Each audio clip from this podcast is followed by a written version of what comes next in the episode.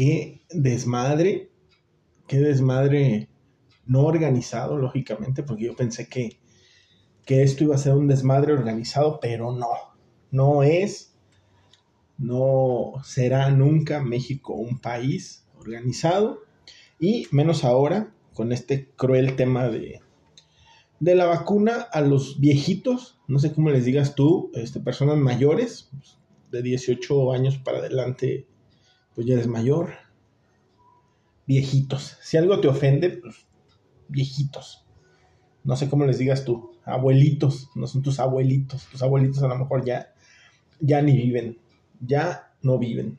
Bienvenido, bienvenida, bienvenida a otro capítulo más de este podcast, de este podcast hermoso. No, no le busquemos adjetivos y no nos desgastemos ni nos rompamos las vestiduras por algo que no existe. Es un podcast hermoso, bellísimo. Oye, nene, oye, nena, tu abuelito, ¿todo bien? Eh, ¿Muerto?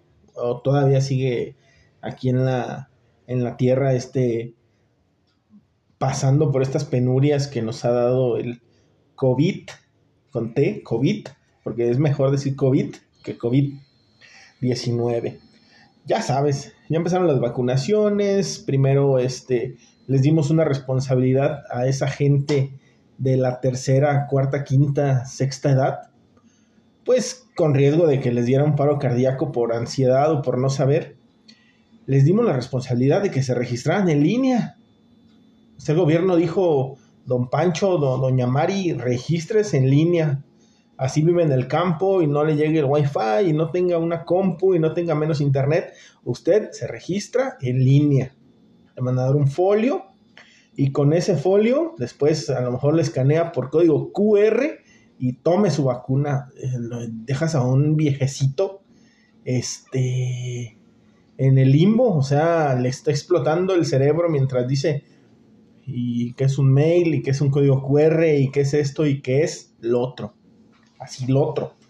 Entonces, eh, somos una generación, bueno, esto no, es esto no es generacional, esto es, voy a tratar de decir general, somos unas personas muy ingratas, esa es la palabra, muy ingratas con la gente, como le digas, ¿eh? vuelvo a decir, de la tercera edad, viejecitos, cabecitas de algodón, este, viejillos, rucos, ruquitos, rucones, como tú quieras decirle, my friend. No, yo no tengo ningún problema con eso.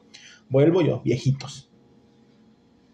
Empezaron las, la campaña de vacunación aquí en esta ciudad tan bonita que se llama Irapuato, en la cual, pues como en la tuya también, nunca falta la gente abusiva, nunca falta la gente, vuelvo a lo de ingrato, que no va a ayudar a su abuelo o a su abuela. Los vamos a ayudar y los vamos a llevar y nos vamos a formar cuando sea el apoyo del 60 y quién sabe cuántos y más, este, que a lo mejor le dan una despensa por su edad, que a lo mejor le van a dar pensión porque ya se va a retirar, eh, a lo mejor una X, algún programa de ayuda que le llegue a tu abuelito viejito, a tu abuelita viejita, ahí sí los hijos como cuervos, vamos. Lo que necesite madre, lo que necesite padre, abuelo, lo que sea, aquí estoy yo, mire.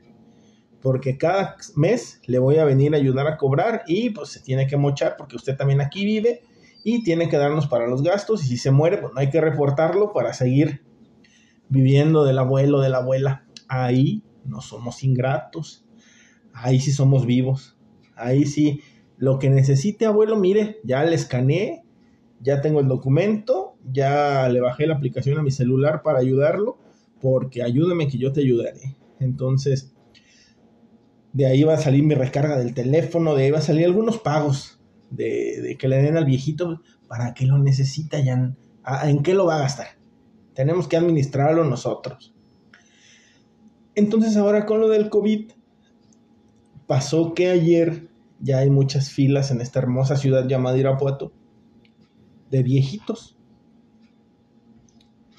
Como es una cosa que no le reditúa a los hijos. Digo, tener vivo a un abuelito, a una abuelita, ya no lo neguemos, ya, ya en este mundo tan deprisa y en este mundo tan volátil como yo, y en este mundo tan cruel, ya los viejitos ya, ahora sí que ya dieron lo que tenían que dar y de repente ya nada más uno, uno ve ahí que es un estorbo, que está ocupando un cuarto que ya no debería.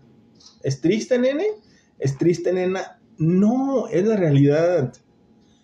Es la realidad. O sea, yo no estoy inventándote un mundo donde es pura crueldad.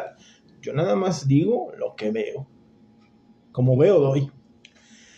Entonces ahí los, los llevas, dices, bueno, a ver, yo papá, yo soy un cabrón productivo, tú eres un abuelo, tú eres una abuela, entonces yo tengo que mañana ir a trabajar, mi esposa tiene que quedarse a cuidarse a los niños, mis otras hermanas también tienen su vida y la chingada, órale, se van. Y los mandas, órale, que, que tienes diabetes, no importa, que tienes lo que sea, ahí te vas, que tu bastón, que tu andadera, que tu silla de, a formar que van a ser 12 horas, ¿qué importa? ¿Qué haces al otro día? Suena cruel otra vez. Pues es la realidad. ¿Tú viste las filas? ¿No las viste? Yo sí las vi. Entonces, es cruel ver que ya cuando no te sirven las personas, y eso es en cualquier edad, ¿eh? también no me vengas aquí con golpes de pecho de que, de que tú no usas a la gente. No te sirven en alguna edad o en alguna etapa de tu vida y ¡pum! Se van y que se rasquen con sus propias uñas. Aquí pasó eso. Aquí hay filas de viejitos que se quedaron a dormir. Aquí hay gente joven, joven entre comillas. Aquí hay gente joven aprovechándose de la situación de las filas, pues para vender el lugar por módicos 200 pesitos, que son como, no sé, 18 dólares, si me escuchas en alguna parte donde coticen en dólares, donde coticen, donde se mueve el dólar. Entonces, es complicado, es complicado porque todavía ese dinero tú le vas a decir al viejito o a la viejita, a ver, de la pensión que te pasan necesito 200 para que no te desveles y apartarte de tu lugar. Porque también qué pinche lata estar allá formado. Yo, yo no me voy a formar. Somos unos pinches ingratos. La gente nos va a pasar, nene, nos va a pasar, nena. La gente, ahorita servimos, en algunos años, seguramente ya no. Seguramente seremos un estorbo, seremos este, personas con ideas, eh, con manías, bien cochinos. a lo mejor no, pero yo pronostico que, que así seremos. Todos seremos así. También tú, nena.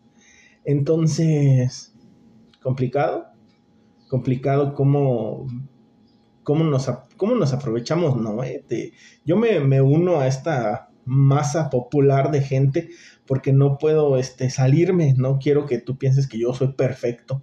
Yo ni abuelos tengo, my friend. O sea, a mí, a me da igual si, si, y nunca, y nunca me aproveché de ellos. Para nada. Siempre estuve ahí al pendiente. Pero bueno, es complicado, eh, decía, que nada más los vayas a usar para un beneficio económico o social por tenerlos ahí, o sea, y cuando ellos requieren algo, esas mismas personas que te cuidaron, esas mismas putas personas que están cuidando tus pinches chiquillos mocosos ahí, uno de un papá y otro de otro papá y otro de otro papá, porque andas para arriba y para abajo, nena. Esos son los mismos que tú los mandas después a que se formen. Esos son los mismos a los que no les haces caso a los que no les preparas su comida a la hora, a todo. O sea, no es nada más que yo sea cruel hablando de una fila para la vacuna anti-COVID. Estoy hablando de ti y estoy hablando también de ti. Ustedes si han hecho cosas malas con sus abuelos, yo no, yo, yo estoy en el cielo, yo cuando me muera estaré en el cielo de, de los perfectos, vamos a decir, porque con mis abuelos al menos yo nunca me aproveché y nunca saqué una ventaja de su eh, edad para algún beneficio económico.